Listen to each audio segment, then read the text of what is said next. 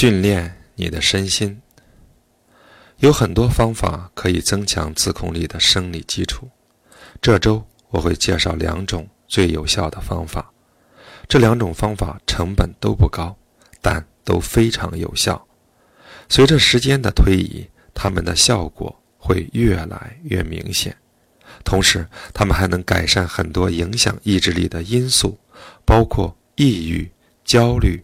慢性疼痛、心血管疾病和糖尿病，对于想提高意志力、同时保持健康的人来说，这绝对是一笔只赢不亏的投资。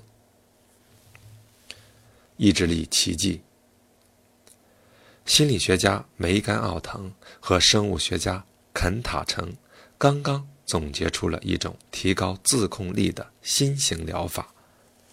研究成果让这两位来自悉尼、麦考瑞大学的研究人员大吃一惊。虽然他们希望得出有效的成果，但没人预料到治疗效果会有如此深远的意义。他们的实验对象是六名男性和十八名女性，年龄从十八岁到五十岁不等。经过两个月的治疗。他们的注意力和抗干扰能力都有所提高。值得称道的是，他们的注意力能集中三十秒不分散。不仅如此，他们吸烟、饮酒的频率和咖啡因的摄入量都有所降低。尽管没有人要求他们这样做，他们吃的垃圾食品更少了，吃的健康食品更多了。他们看电视的时间。减少了，学习的时间增加了，他们觉得能更好的控制自己的情绪了，他们甚至做事不再拖沓了，连约会迟到也变少了。我的天哪，他们到底用了什么神奇的药物？我们能在哪里找到处方呢？其实。这根本不是某种药物的作用，意志力的奇迹实际上来自身体的训练。被试者过去都没有固定锻炼的习惯，但在参加实验后，他们获得了健身房的免费会员资格。研究人员鼓励他们有效利用健身资源。第一个月里，他们平均每周锻炼一次，但经过两个月的训练后，他们每周。最多能锻炼三次。研究人员没有要求他们改变其他生活习惯，但锻炼似乎让他们的生活充满了活力，也让他们获得了自控力。事实证明，科学家找到的自控力良药竟然是锻炼。对起步者来说，锻炼对意志力的效果是立竿见影的。十五分钟的跑步机锻炼就能降低巧克力对节食者、香烟对戒烟者的诱惑。锻炼的长期效果更加显著，它不仅能缓解普通的日常压力，还能像百忧解一样抵抗抑郁。最重要的是。锻炼能提高心率变异度的基准线，从而改善自控力的生理基础。神经生物学家在检查这些刚开始锻炼的人的时候，发现他们大脑里产生了更多的细胞灰质和白质，其中白质能迅速有效地连通脑细胞。锻炼身体像冥想一样。能让你的大脑更充实，运转更迅速，前额皮质则是最大的受益者。学生们听说这项研究的时候，提出的第一个问题就是：“我需要锻炼多久？”我的回答通常是：“你想锻炼多久？”如果你设定了一个目标，但一周都坚持不下来的话，那是毫无意义的，而且对于研究要锻炼多久，科学研究也没有达成共识。二零一零年，一项针对十个不同研究的分析发现，改善心情、缓解压力的最有效的锻炼是每次五分钟，而不是每次几个小时。所以，如果你只是花五分钟在小区里走走，也不用觉得不好意思。这样做的好处可能更多呢。另一个大家都很关注的问题是，什么样的锻炼最有效？我的回答是：你真的会去做什么样的锻炼？身体和大脑是协调一致的，所以只要是你想做的，就是最好的起点。整理花园、散步、跳舞、做瑜伽、团队运动、游泳。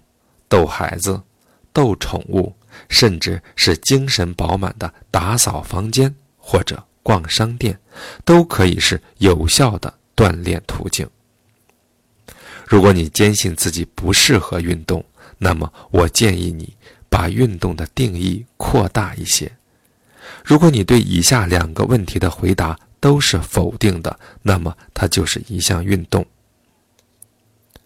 一，你是坐着。站着不动，或是躺着吗？二，你会边做边吃垃圾食品吗？如果你找到了符合要求的运动，那么恭喜你，你已经找到了锻炼意志力的方法。任何能让你离开椅子的活动，都能提高你的意志力储备。任何能让你离开椅子的活动，都能提高你的意志力储备。意志力实验，五分钟给意志力加油。如果你想立刻提高意志力，那么最好出门走走。科学家认为，五分钟的绿色锻炼就能缓解压力、改善心情、提高注意力。增强自控力。绿色锻炼指的是任何能让你走到室外、回到大自然怀抱中的活动。好消息是，绿色锻炼有捷径可走，短时间的爆发可能比长时间的锻炼更能改善你的心情。你用不着大汗淋漓，也用不着精疲力尽，低强度的锻炼，例如散步。比高强度的训练有更明显的短期效果。以下是一些你在五分钟绿色锻炼中可以尝试的活动：走出办公室，找到最近的一片绿色空间，用 iPod 播放一首你最喜欢的歌曲，在附近街区。慢跑，和你的宠物狗在室外玩耍，你可以追着玩具跑，在自家花园里找点事情做，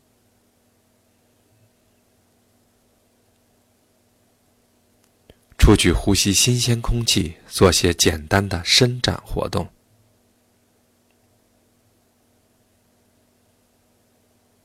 在后院里和孩子做游戏。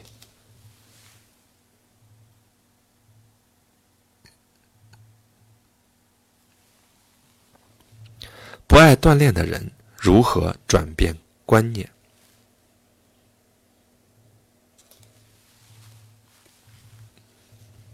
五十四岁的安东尼是两家很棒的意大利餐厅的老板，他的医生推荐他来听我的课程。他的血压很高，胆固醇也很高，他的腰围每年都要增加一英寸。医生警告他，如果他不改变自己的生活方式，搞不好哪天他在吃着小牛肉的时候就会心脏病爆发。安东尼很不情愿地在办公室里放了台跑步机，但是效果甚微。他觉得锻炼就是浪费时间。既枯燥无味又没有效果，而且别人不停告诉他该做些什么，实在太烦人了。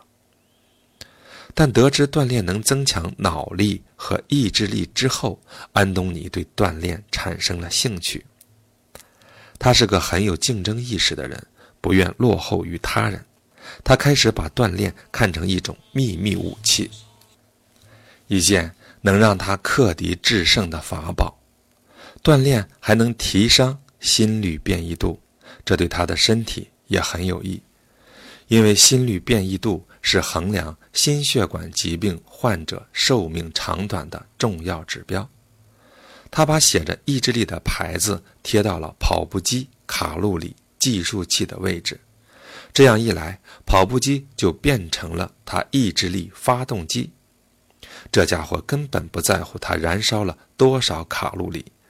他做饭时会想，都不想就把一整勺的黄油扔进锅里。当他边跑边燃烧卡路里的时候，他的意志力指数攀升，他觉得自己变强大了。他每天早上坚持用跑步机给意志力加油，帮助自己面对一天里艰难的会议和漫长的工作。意志力机器的改善，的确改善了安东尼的健康状况，这也是他的医生希望看到的。而且安东尼也得到了他想要的东西，他觉得精力更充沛了，也更有控制感了。他原以为锻炼既浪费时间又浪费体力，但现在他发现锻炼是件事半功倍的事。如果你觉得锻炼太累了，或是没有时间锻炼，那么不妨将锻炼当做恢复体能和意志力的方法。睡出意志力。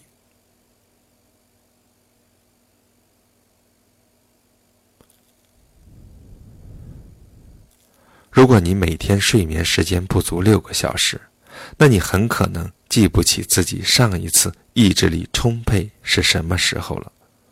长期睡眠不足，让你更容易感到压力，萌生欲望，受到诱惑。你还会很难控制情绪，集中注意力，或是无力应付“我想要”的意志力挑战。在我的班上，总有一群人很赞同这个观点，那些人就是刚成为父母的人。如果你长时间睡眠不足，你就可能在每天结束的时候觉得后悔，后悔自己又屈服于诱惑，又把要做的事拖到了明天，最后你会感到羞愧难当，充满负罪感。很少有人不想变成更好的人，但很少有人会考虑怎么才能休息得更好。为什么睡眠不足会影响意志力？一开始，睡眠不足会影响身体和大脑吸收葡萄糖，而葡萄糖是能量的主要存储方式。当你疲惫的时候，你的细胞无法从血液中吸收葡萄糖，细胞没能获得足够的能量，你就会感到疲惫。由于你的身体和大脑急需能量。你就开始想吃甜食，想摄入咖啡因，但即使你食用了糖类或咖啡，你的身体和大脑也没办法获得能量，因为它们无法对其有效利用。这对自控力来说可不是个好消息，因为自控会消耗你有限的脑力。你的前额皮质同样急需能量。能量短缺会造成严重的后果。睡眠研究人员甚至为这种状态起了个有趣的名字，叫“轻度前额功能紊乱”。睡眠不足会让你起床的时候大脑受损。研究表明，睡眠短缺对大脑的影响和轻度醉酒是一样的。我们都知道，在醉酒的状态下，人们毫无自控力可言。前额皮质受损就会失去对大脑其他区域的控制。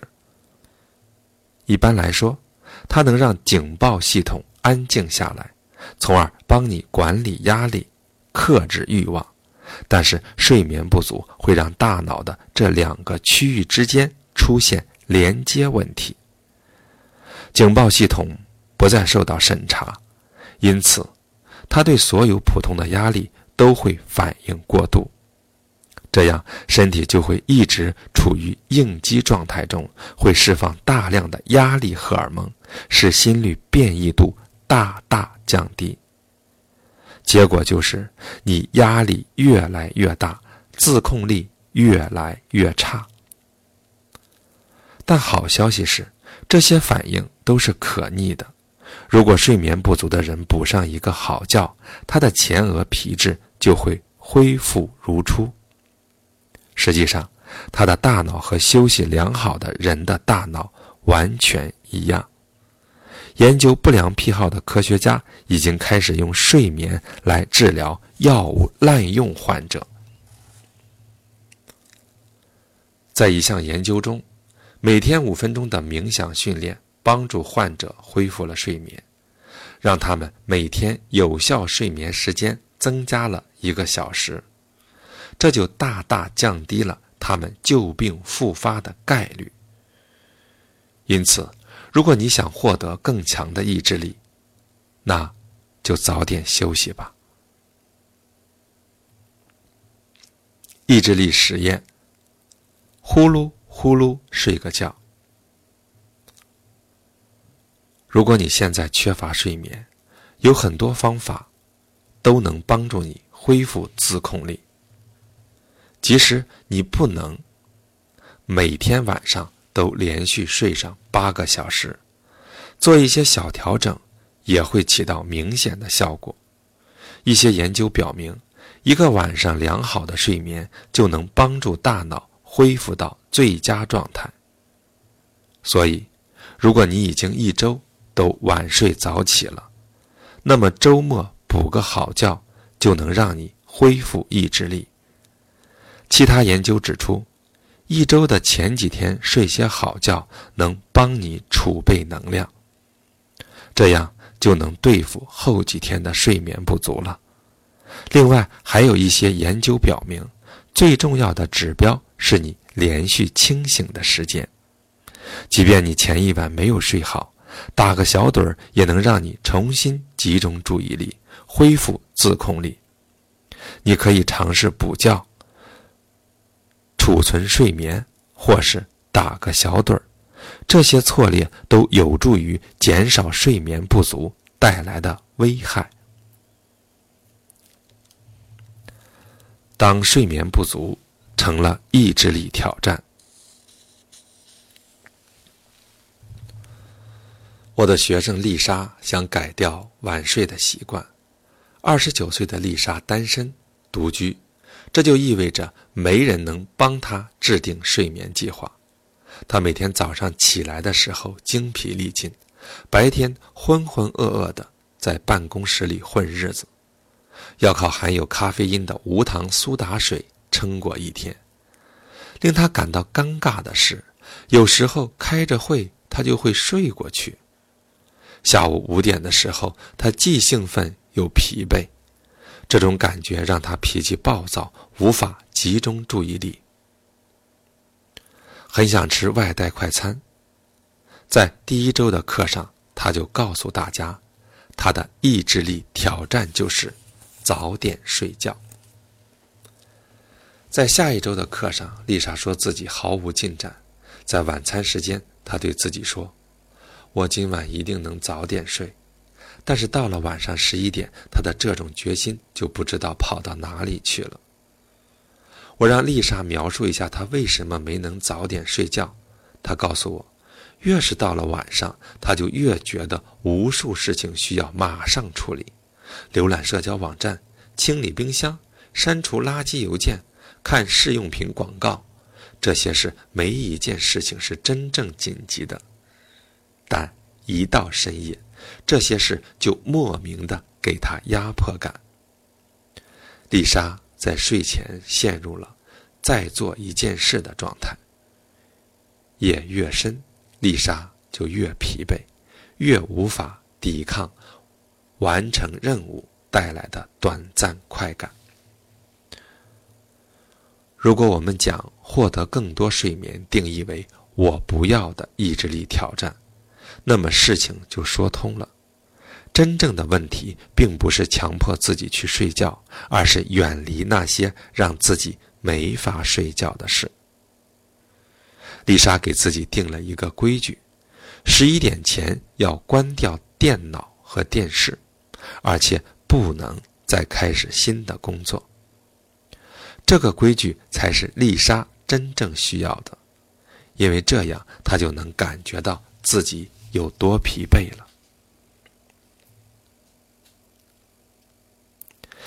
也就可以在午夜之前入睡了。之后，丽莎每晚都能睡七个小时。她发现试用品广告和其他晚间诱惑都失去了吸引力。不过几周的时间，她已经有能量。应付下一个意志力挑战了，戒掉无糖苏打水和外带快餐。如果你明知道自己能获得更多的睡眠，却没法早点入睡，那就不要想睡觉这件事。想一想，你到底对什么说了“我想要”？这个意志力法则同样适用于你想逃避或拖延的事。当你不知道自己想做什么的时候，你或许需要知道自己不想做什么。自控力太强的代价。意志力本能是个奇妙的东西，因为大脑辛勤工作，身体积极配合。所以你能根据长远目标做出决定，而不会被恐慌或及时行乐所左右。但自控力也是有代价的，集中注意力、权衡目标、缓解压力、克制欲望等，所有这些脑力工作都需要能量。真正的身体能量，这就好比在紧急情况下，肌肉需要能量逃跑或战斗。大家都知道。压力过大会影响身体健康。如果你长时间处于压力状态下，身体就会不停地把能量转移到应对突发状况上。这些能量本应服务于更长时期的需求，比如消化、繁殖、治愈创伤、对抗疾病。这就是为什么慢性压力会演变成心血管疾病、糖尿病、慢性背疼。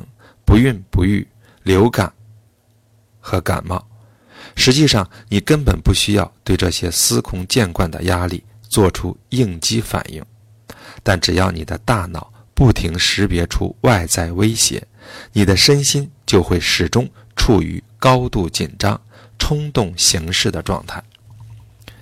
因为自控需要大量能量，很多科学家都认为，长时间的自控就像慢性压力一样。会削弱免疫系统的功能，增大患病的概率。意志力过强会有害身体健康。你可能是第一次听说吧？你现在肯定会想：那你在第一章里为什么还要说意志力对健康有多么重要呢？为什么你现在又告诉我自控力对健康有害？好吧，或许这两个说法都对。正如适度的压力是有意义的健康生活不可或缺的一部分，适当的自控也是需要的。但是，正如慢性压力会影响健康一样，试图控制所有的思想、情绪和行为也是一剂毒药，会给你带去过重的生理负担。自控和压力反应一样。都是颇具技巧性的应对挑战的策略，但和压力的道理一样，如果我们长期的不间断的自控，就很有可能遇上麻烦。我们需要时间来恢复自控消耗的体力，有时也需要把脑力和体力消耗在别的方面。为了能保持健康，维持幸福生活，你需要放弃对意志力的完美控制。即便你增加了自己的意志力，你也不可能完全控制自己想什么、感觉什么、说什么或者做什么。你需要明智的使用意志力的能量。意志力实验：放松能让你恢复意志力的储备。从压力和自控力中恢复的最佳途径就是放松。放松，即便只放松几分钟，都能激活副交感神经系统，舒缓交感神经系统，从而提高心率变异度。它还能把身体调整到修复和自愈状态，提高免疫功能，降低压力荷尔蒙分泌。研究表明，每天拿出时间来放松一下。能保护你的身体，同时增强你的意志力储备。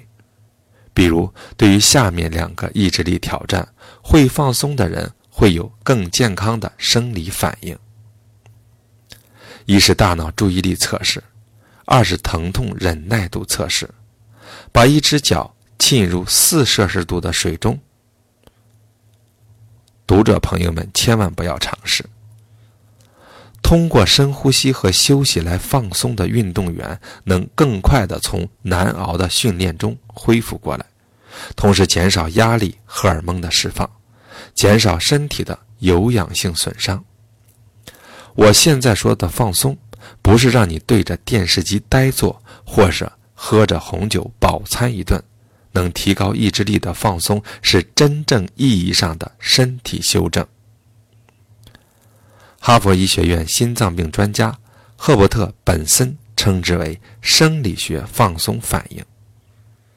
你的心率和呼吸速度会放缓，血压会降低，肌肉会放松，你的大脑不会去规划未来，也不会去分析过去。要想激发这种反应，放松反应，你需要躺下来，用枕头。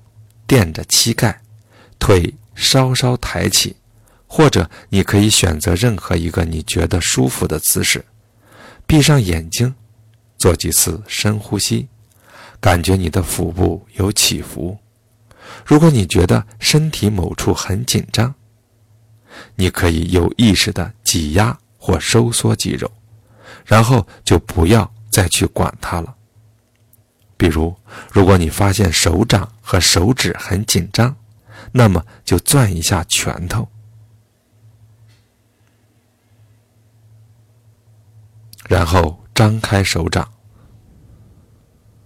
如果你发现前额和下巴很紧张，那么就挤挤眼，皱皱眉，然后张大嘴巴。放松整个面部，保持这种状态五至十分钟，试着享受这种除了呼吸什么都不用想的状态。如果你担心会睡着，那就先设定好闹钟。你可以把这当成一项日常练习，尤其是当你处于高压环境中或者需要意志力的时候，都可以做这个练习。放松会让你的生理机能得以恢复，同时消除慢性压力和自控带来的影响。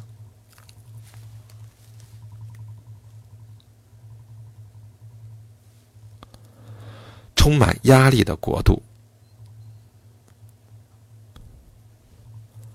很多人对意志力的理解是这样的：它是一种个人特征，一种美德，一种你可能有。可能没有的东西，一种面临困境时突然爆发出的力量。但从科学的角度来说，并不是这样的。意志力是一种不断进化的能力，是每个人都有的本能。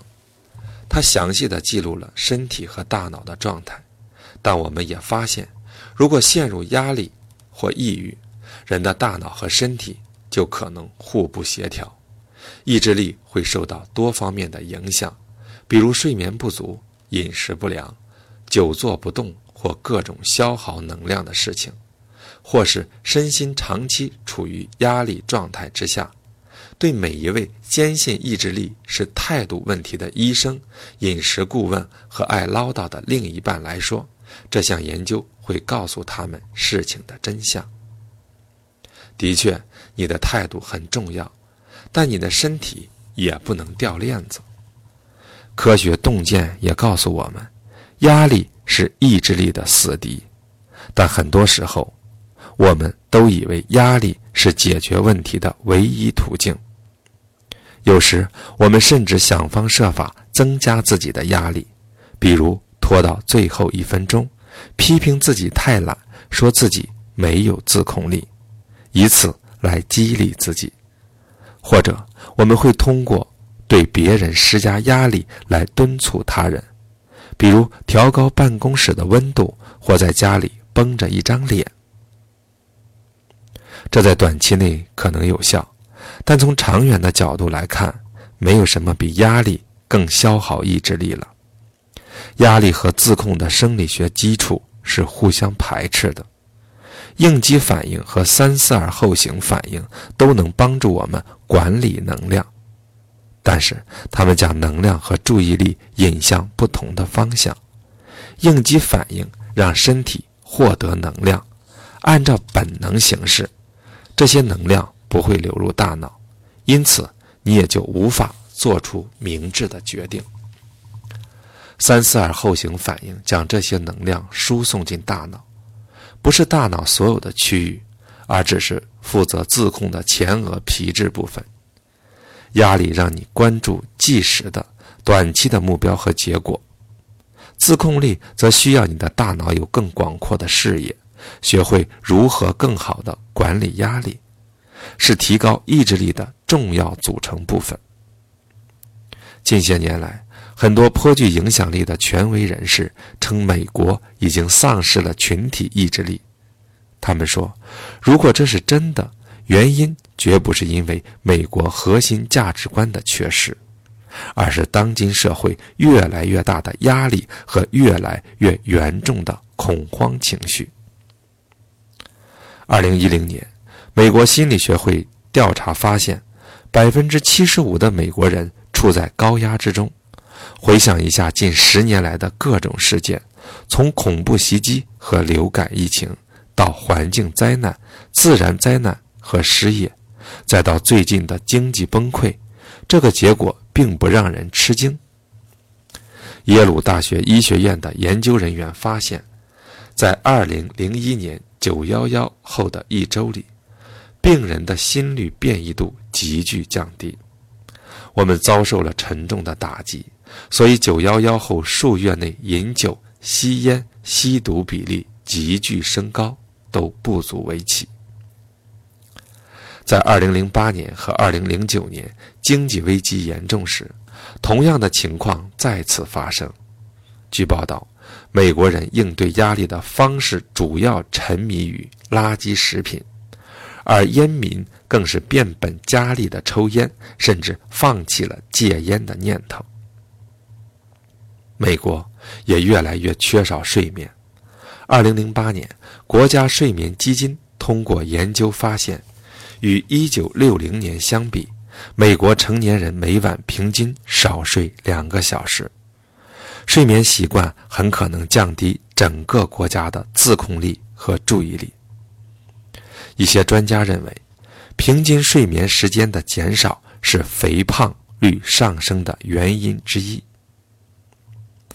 睡眠不足会影响大脑和身体吸收能量，因此睡眠时间不足六小时的人肥胖概率更高。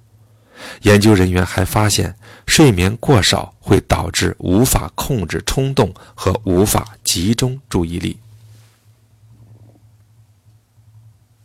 这和注意力缺失与多动症很类似。儿童。多动症的概率急剧攀升，很可能和这种睡眠习惯有关，因为儿童往往受成人睡眠习惯的影响，而且儿童需要更多的睡眠。如果我们想更好的应对挑战，就需要更有效的管理压力，照顾自己。疲惫不堪、处于高压之中的人会有明显的劣势，而我们却是一个疲惫不堪、处于高压之中的国家。我们的坏习惯，比如过度饮食和睡眠不足，不仅反映了我们缺乏自控力，还消耗了我们的体力，带来了更多的压力，偷走了我们的自控力。深入剖析压力和自控。本周，我们研究了自控力的死敌——压力，心理上或生理上的压力，担忧和过度工作是如何影响你的选择的？饥饿和疲劳会不会消耗你的意志力？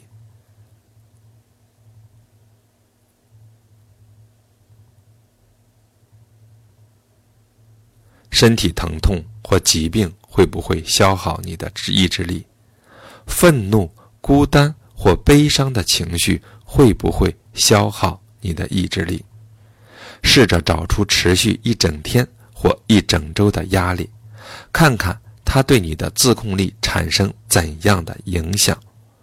你有过强烈的欲望吗？你发脾气了吗？你把要做的事。拖到了明天吗？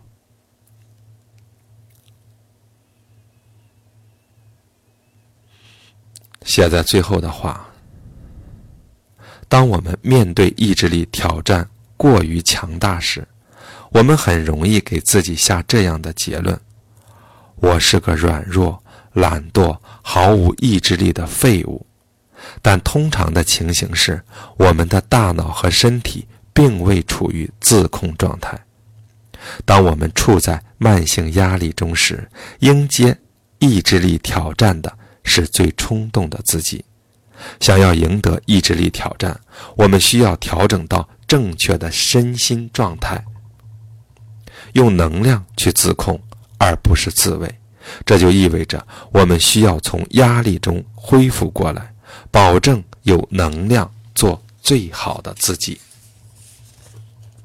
本章总结：核心思想，意志力是种生理本能，它和压力一样，通过不断进化来保护我们不受自身的伤害。深入剖析，什么是威胁？对你的意志力挑战来说，什么是需要克制的内在冲动？压力和自控。试着找出持续一整天或一整周的压力，看看它对你的自控力产生怎样的影响。你有过强烈的欲望吗？你发脾气了吗？你要，你把要做的事情拖到了明天吗？意志力实验：呼吸出你的自控力，把你的呼吸降到每分钟四至六次。将身体调整到适合自控的生理状态。五分钟给意志力加油，出门活动，哪怕只是在周围转转，也能减少压力、改善心情、提供动力。睡眠，打盹或补觉可以消除睡眠不足的影响。